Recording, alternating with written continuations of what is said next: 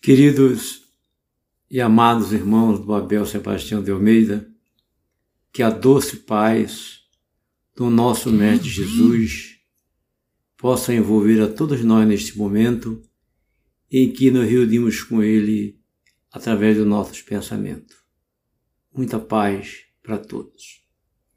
Irmãos queridos, o estudo desta noite é do capítulo 24 do Evangelho segundo o Espiritismo, e o título desse capítulo é Não ponhais a candeia debaixo do alqueire. E hoje nós vamos é, meditar sobre o item 11 e 12, né? Não são os que gozam de saúde que precisam de médico. Estando Jesus à casa Estando Jesus à mesa, em casa desse homem, Mateus, vieram aí ter muitos publicanos e gente de má vida, que se puseram à mesa com Jesus e seus discípulos. O que fez que os fariseus, notando, dissessem aos discípulos: Como é que o vosso mestre come com publicanos e pessoas de má vida? Tendo ouvido, disse Jesus: Não são os que gozam de saúde que precisam de médico. Isso está em Mateus, capítulo 9, versículo 10 e 12. E aqui há um comentário né, de Kardec sobre essa questão tão bela proposta por Jesus. Jesus se acercava principalmente dos pobres e dos deserdados porque são os mais necessitados de consolação, dos cegos dóceis de boa fé, porque pedem se lhes dê a vista, e não os orgulhosos, que julgam possuir toda a luz e nada precisar.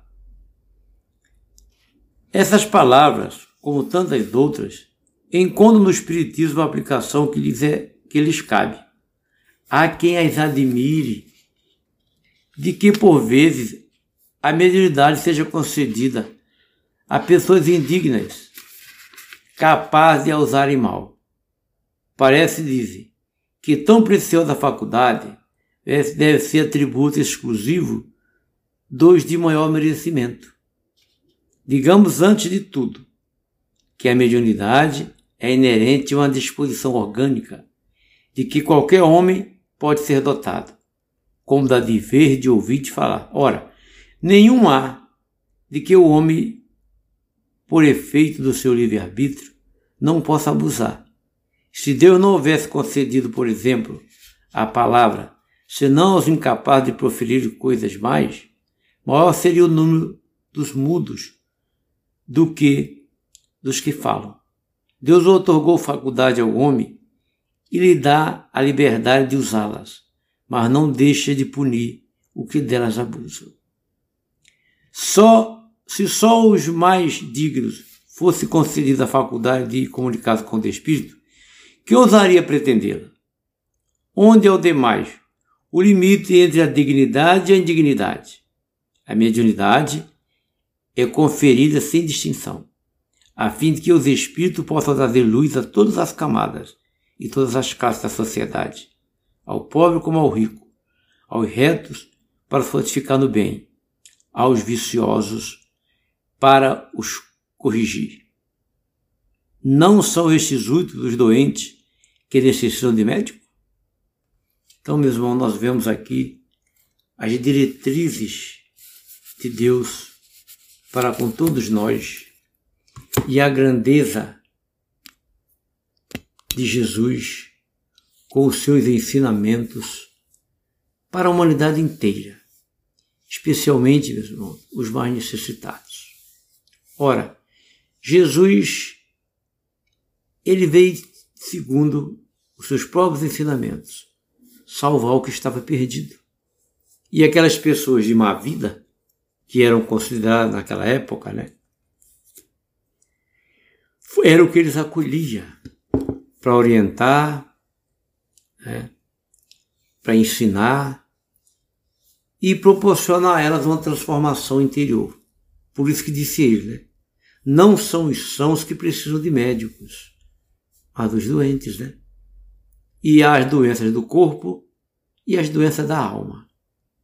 As doenças da alma são as doenças morais. O egoísmo é um dos piores vírus que infecta nossa alma. Pai do orgulho e das vaidades tolas, meus irmãos. São doenças invisíveis aos olhos da humanidade e aos aparelhos científicos que detectam doença no corpo. Mas a psicologia hoje em dia já detecta as doenças da alma e essas são. É como, né? Diz aqui Kardec nesse capítulo. A questão da mediunidade para pessoas indignas, né? ou pessoas que não têm um determinado preparo. São espíritos, meus irmãos, que reencarnam cheios de débitos. E a mediunidade é lhe concedida para que ele auxilie, para que ele socorra. E as mensagens todas que o médio recebe é para ele primeiramente. Divaldo disse certa vez, estava passando por momentos angustiantes, muito grave, e faz uma prece reclamando com a Joana de Ângeles, né? Que ele consolou tanta gente, que recebeu tantas mensagens, ele queria uma para ele, para ele, exclusivamente para ele, que, que Joana ou algum espírito escrevesse uma mensagem de consolo a ele. Joana aparece e diz, volta, toma vergonha de volta. Quantas mensagens você recebeu? E ele disse, a quantidade muito grande. E ela falou, Divaldo, todas essas mensagens, primeiramente, elas foram para você de volta. Né? E é assim, meus irmãos, que as diretrizes espirituais que guiam e orientam o destino da humanidade funcionam. Mas cada criatura tem o livre-arbítrio. E lá no Livro dos Espíritos, na questão 621, ou é 625, desculpa, são as menores respostas do livro dos Espíritos, né? Que Kardec pergunta aos Espíritos. Nós temos as leis da natureza da natureza. Temos o Evangelho de Jesus e os Dez Mandamentos de Moisés. Aonde eu posso ter a certeza absoluta que está escrita a lei de Deus? E os Espíritos responderam, meus irmãos, na consciência. Né? Todos nós que erramos, erramos. O mais vil dos criminosos, quando ele vai praticar, praticar um crime, ele pratica. Mas antes a consciência dele o avisa que ele está errado. É o nosso guardião infalível e secreto de cada um de nós, a consciência. Por isso, né, a mediunidade, em larga escala, como foi em todas as épocas da humanidade, muitos aproveitam muito bem e tornam-se os Francisco Xavier, Ivone Pereira, Divaldo, né? Doutor Bezerra de Menezes e muitos e muitos outros médios, inclusive anônimos, né? Que não tiveram essa projeção, mas são instrumento de bondade. Eu mesmo conheci nas periferias do Rio de Janeiro, de Recife, né, algumas cidades do Nordeste, médios excelentíssimos, que nem conheciam a doutrina espírita, mas eram médios excelentes, inclusive de cura, mas que tinham uma humildade, uma dedicação, sabe, que nos impressionou muito. E eram médios. Inclusive não sabiam que eram médios. Né? Nós que somos espíritas, sabíamos que aquela ação era uma ação mediúnica. Inclusive, algumas vezes os espíritos né, falaram comigo e a pessoa inconsciente. Havia uma senhora na minha cidade, que eu nasci, que ela era rezadeira. E ela tinha uma mediunidade de cura excelente. Toda criança doente, as mães levavam para rezar. E ela ficava, as crianças ficavam boas. Certa vez, uma criança que estava passando muito mal, eu levei a criança com a minha mulher para ela e ela foi rezar. Ela pegava umas folhas, né? Dona Lalia, o nome dessa senhora. E ela rezando a criança, eu em ela parou de rezar a criança e olhou para mim, né? Que eu estava orando. Ela sentiu, ela absorveu as minhas vibrações, né? Você era uma médium excelentíssima, né? Desencarnou com quase 100 anos. E aí nós vemos, né? Então cada um tem a lei de Deus escrita na consciência e dá a diretriz que ele quer, as faculdades que ele recebe gratuitamente para o seu crescimento espiritual. Né? Mas muitos se deixam levar pelas infantilidades que já alimentam em sua própria alma. Né? E os espíritos sofredores, desencarnados, na mesma faixa de vibração dele, se lo completam, meus irmãos. Então vocês vejam bem, o médium espírita que conhece Jesus tem consciência profunda da sua faculdade mediúnica e tem a responsabilidade de como utilizá-la. Essa é a grande diferença. Né? Muitas vezes esses médios em desequilíbrios né, são levados às casas espíritas, uns ficam, outros não. Né? E o abuso da mediunidade é milenar. Eu me recordo do livro de Chico Xavier, escrito por Emmanuel, né, Paulo e Estevão.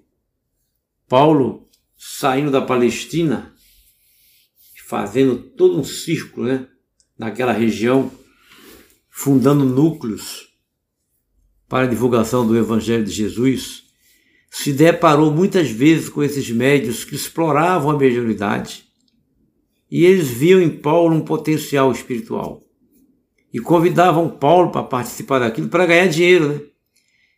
E algumas vezes Paulo saiu fugido porque quiseram apedrejá-lo, porque ele desmascarava essas criaturas incautas, né? E que não tinham consciência da sua responsabilidade. E isso segue a humanidade até hoje. Constantemente surgem médios fabulosos, inclusive de efeito físico, e não demora muito tempo eles vão à falência, né? porque mercantilizaram a mediunidade. Então, todos nós, os espíritos encarnados aqui na Terra, com raríssimas exceções, não somos esses doentes, meus irmãos, a que Jesus se referia, né? que não são os sãos que precisam de médicos, né? são aqueles que são adoentados da alma. E quando nós estudamos a doutrina, é, descobrimos a psicologia, somente de cunho espírita, é que nós vamos ver a necessidade de cura, mas de cura da alma, meus irmãos. Né? E a doutrina nos mostrou que muitas doenças da alma, do corpo, né, originam-se na alma, que contamina todo o organismo. Né? A irritabilidade, a revolta, o ódio, né? As vaidades tolas desequilibram o sistema nervoso. Né? E vocês vejam bem, é através do sistema nervoso que o espírito comunica-se com o corpo. E o sistema nervoso desequilibrado, pensem em vocês, altera a pressão arterial, desequilibra o pâncreas, né? Gerando, jogando bastante açúcar do sangue, as funções renais e aí por diante. Então, primeiramente, precisa que se cure a alma, né? para depois se curar o corpo. Por isso que Jesus disse, né? Não foi para os são, não, não são os sãos E é a grandeza, meus irmãos, do ensinamento de Jesus. A humanidade ainda tem dificuldade de alcançar, porque os instintos inferiores das nossas encarnações primitivas ainda predominam em nossas almas. Por isso, meus irmãos, a grandiosíssima necessidade do Evangelho de Jesus em nossas vidas, né? E a doutrina espírita, meus irmãos, a beleza, a grandeza e a profundidade com que são tratados os assuntos, né? Nos faz compreender quem somos, de onde viemos, por que aqui estamos e qual é a nossa destinação quais são as causas do nosso sofrimento. Ontem, eu gravando uma live, abordei né, este assunto que eu vou falar agora. Que os filósofos gregos, especialmente Sêneca, há 600 anos antes de Jesus, né, há 2.600 anos atrás, observando o cosmo, e vendo os cometas, né? E o filósofo grego Sêneca diz o seguinte: um dia nós saberemos de que são formados cometas, de onde eles vêm e para onde vão. Passaram-se 2.600 anos, né? E hoje se sabe a composição dos cometas, de onde é que eles vêm e para onde eles vão. A grande pergunta, grande ponto de interrogação, que nenhuma religião até hoje logrou responder, mas que a doutrina espírita respondeu de forma que todos podem compreender e baseado nas leis científicas atuais, a gente pode compreender e aceitar, né?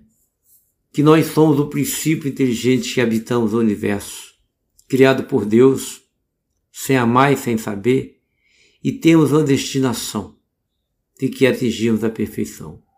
Então a doutrina espírita veio responder esse grande ponto de interrogação. Quem sou? De onde vim? Por que estou aqui? Qual a minha destinação? E quais são as causas do meu sofrimento, dos nossos sofrimentos, né? E hoje observando todo o estudo que Kardec nos ofertou, aliado ao Evangelho de Jesus, nasce em nós uma compreensão linda, meus irmãos, e bela, né? de que nós somos essas almas doentes a qual Jesus se referia, né? e o seu Evangelho de amor é o elixir, meus irmãos que começa já nessa encarnação a tratar as nossas doenças, especialmente né, as morais, né, as doenças psíquicas que têm atormentado a humanidade desde a antiguidade. Porque trazemos de um passado não muito distante todos os nossos acertos, mas também os nossos erros, os nossos desequilíbrios, né? Que se fazem presente nesta encarnação, no nosso contato com aqueles espíritos que foram os nossos companheiros também de desequilíbrio, né? Mas em torno de toda a miséria humana, de todo o sofrimento, de todas as doenças, meus irmãos, ao médico divino, que é Jesus, né? E vocês vejam bem, diz Emmanuel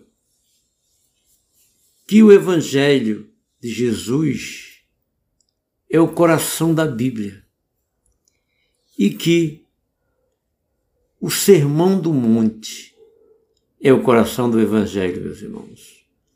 Não pode haver cântico mais belo de amor proferido pelos lábios divinos de Jesus como o Sermão do Monte, né?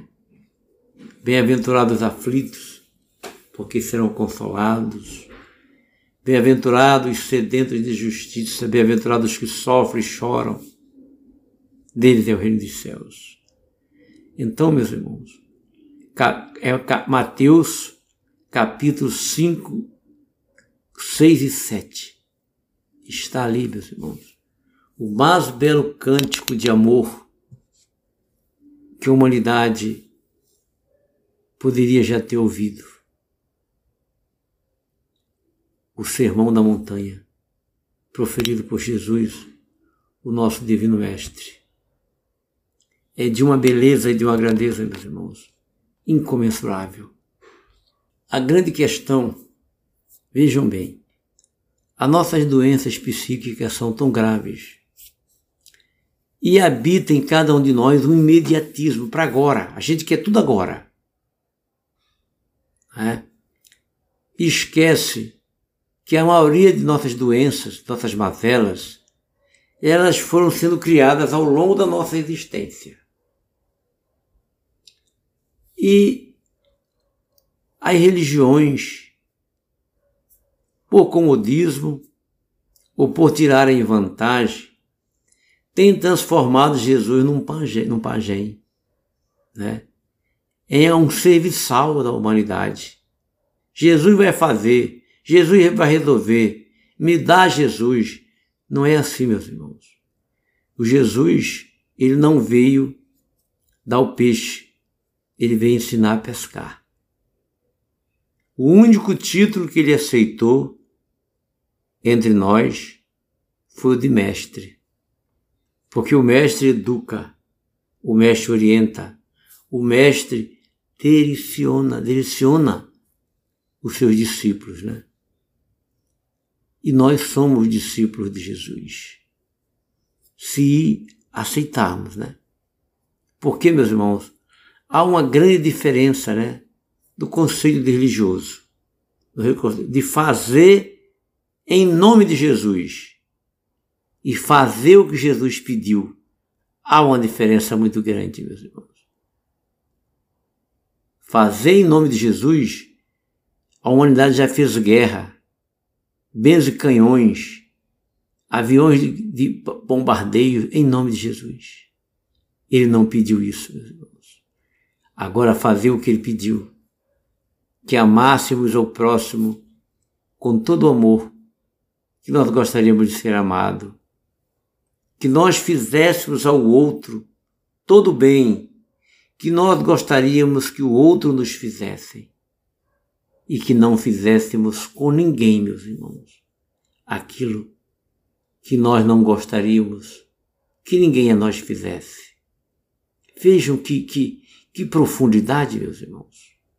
O profeta Isaías, ele vislumbrou a vinda de Jesus mais ou menos 400 anos da vinda do Mestre.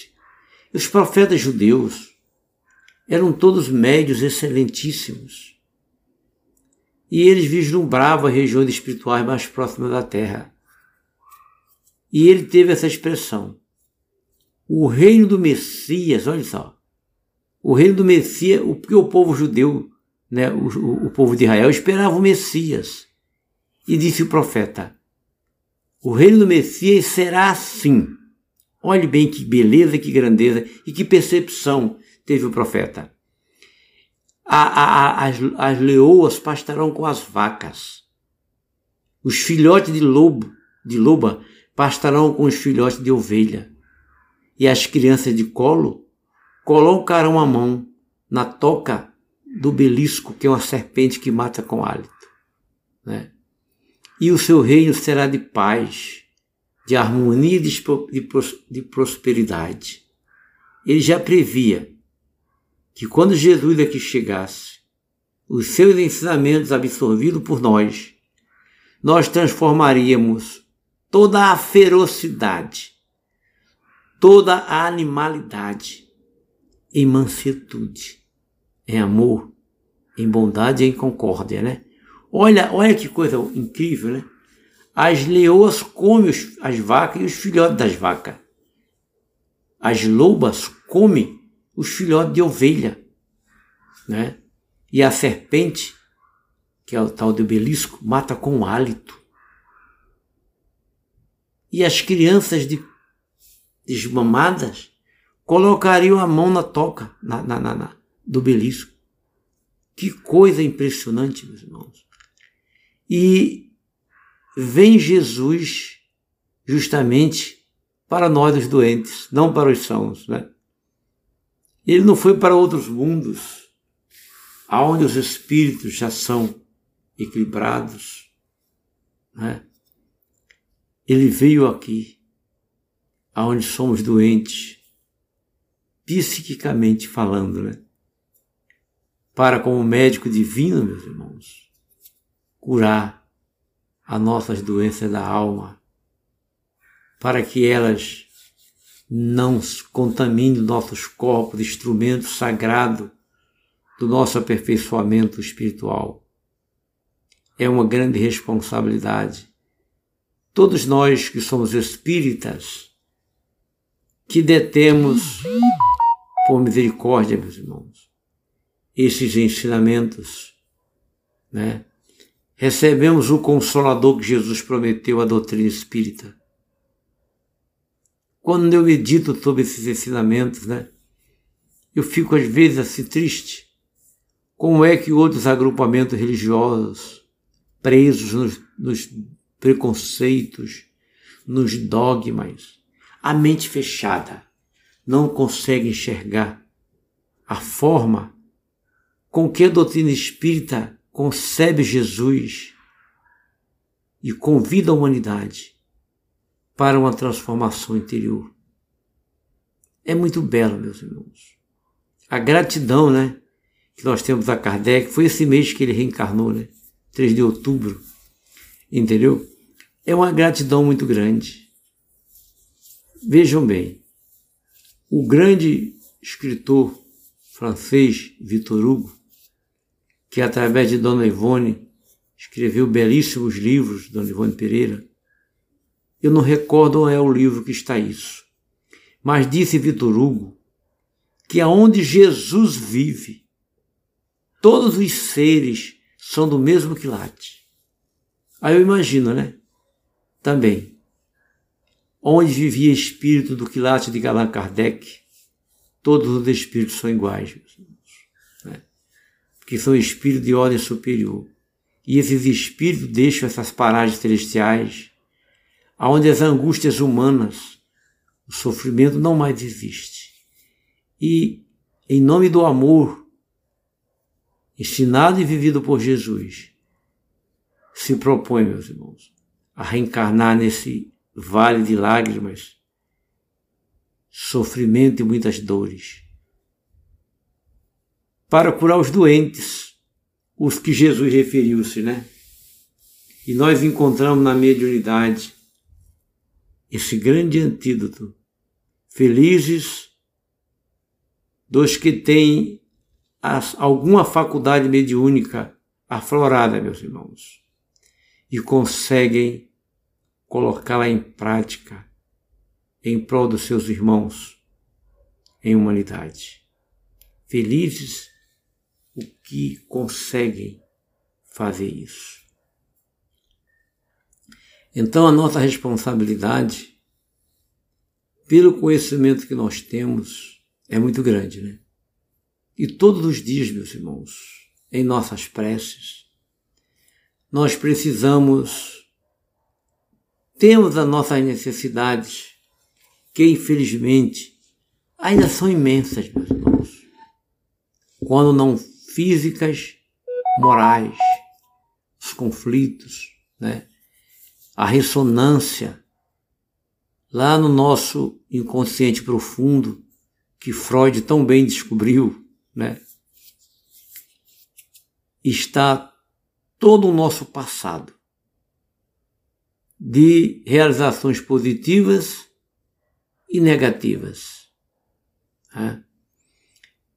E esse passado, às vezes, em algumas situações psicológicas, em alguns momentos vividos, né, é como se fosse uma senha. Ele vem à tona e ele se mistura com a nossa psique atual. Às vezes, esses conflitos, né, meus irmãos? Que às vezes Sempre se acha que é obsessão e às vezes não é. Né? É a ressonância nossa interior. Por isso, meus irmãos, o conhecimento da doutrina espírita é um antídoto maravilhoso para curar esses doentes que Jesus se referiu, meus irmãos, que somos nós, né? Que somos nós. Eu não sei de quem é esse pensamento, né? Meu filho, se tu queres mudar o mundo, começa por ti. Mas nós ficamos esperando que os outros mudem. Essa decisão é pessoal, meus irmãos, intransferível. Né? Às vezes eu fico, eu gosto muito de ler. Se eu tenho um hobby, o hobby é leitura. Então eu já li sobre o brahmanismo, budismo, né?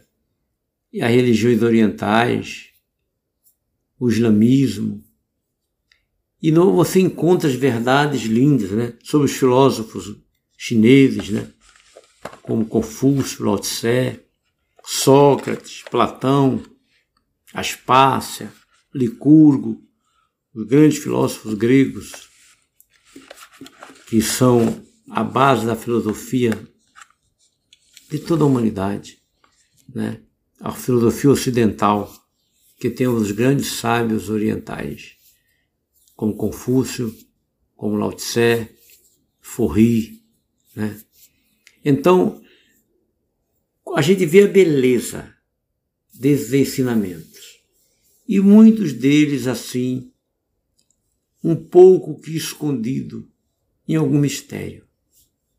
Mas Jesus foi a revelação sublime e suprema, coordenando, meus irmãos, toda essa beleza da alma humana. Né? Porque, segundo os espíritos superiores, Buda, Krishna, Sócrates, Platão, Aristóteles, Moisés, os profetas judeus e todas essas criaturas que, de, que foram origem de grandes religiões ou de filosofias, são espíritos enviados por Jesus em lugares diferentes do planeta, mas falando a mesma língua, meus irmãos.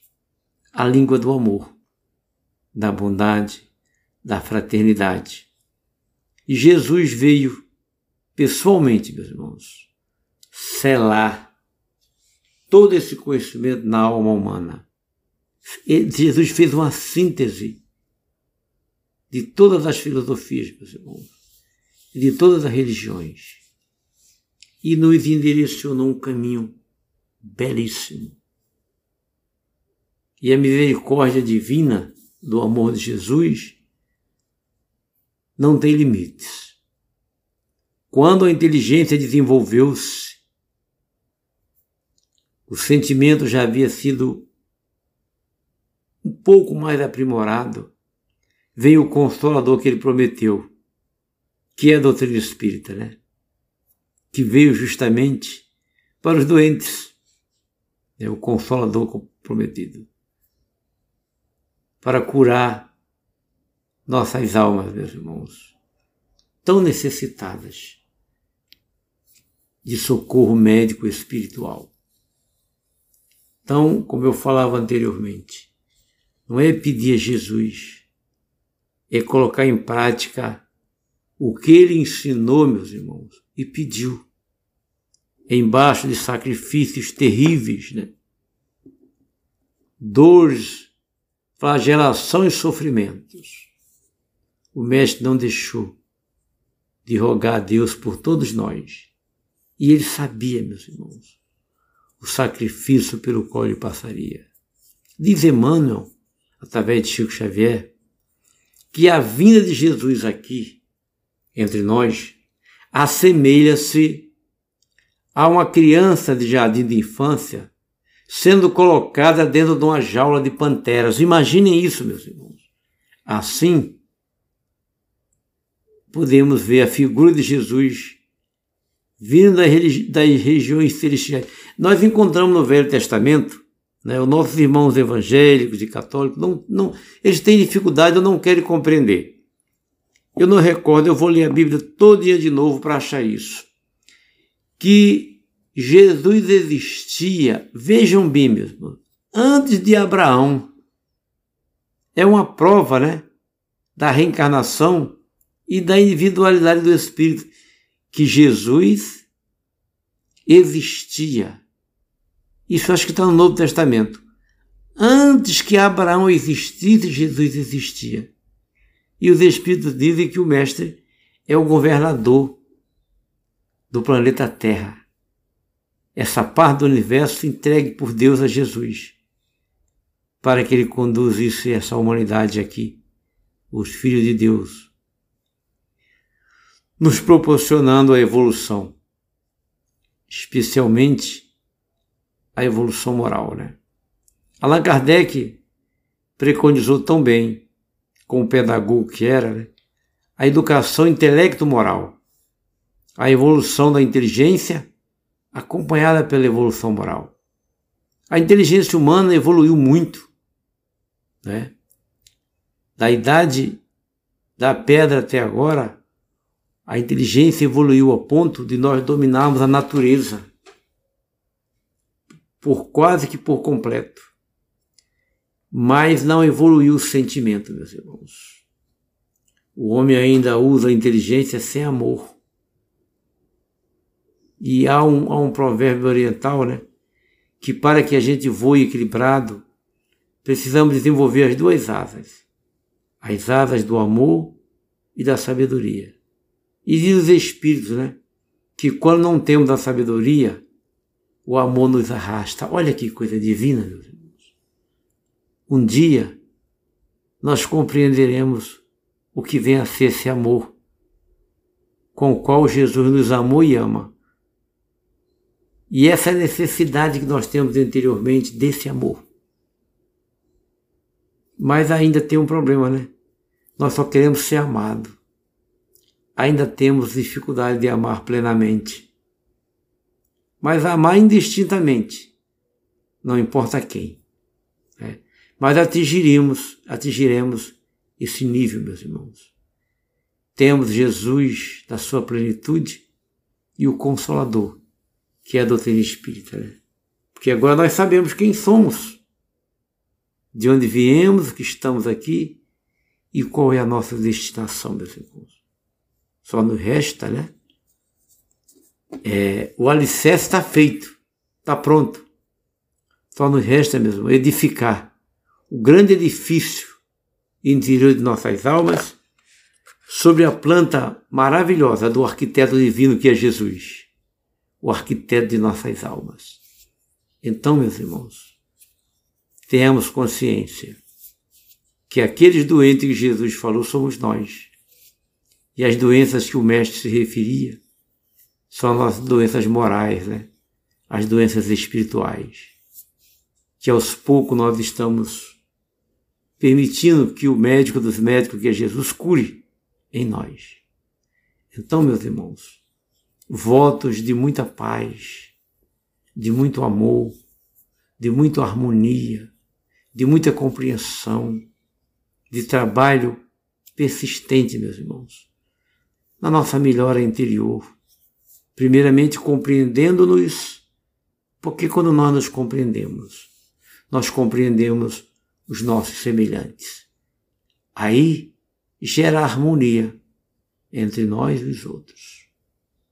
Que as doces vibrações do amor do nosso Mestre Jesus, o médico divino de nossas almas, possa envolver a todos nós neste momento, familiares, amigos, especialmente aqueles meus irmãos que estão passando por momentos mais difíceis do que os nossos presos aos leitos dos hospitais, públicos e particulares,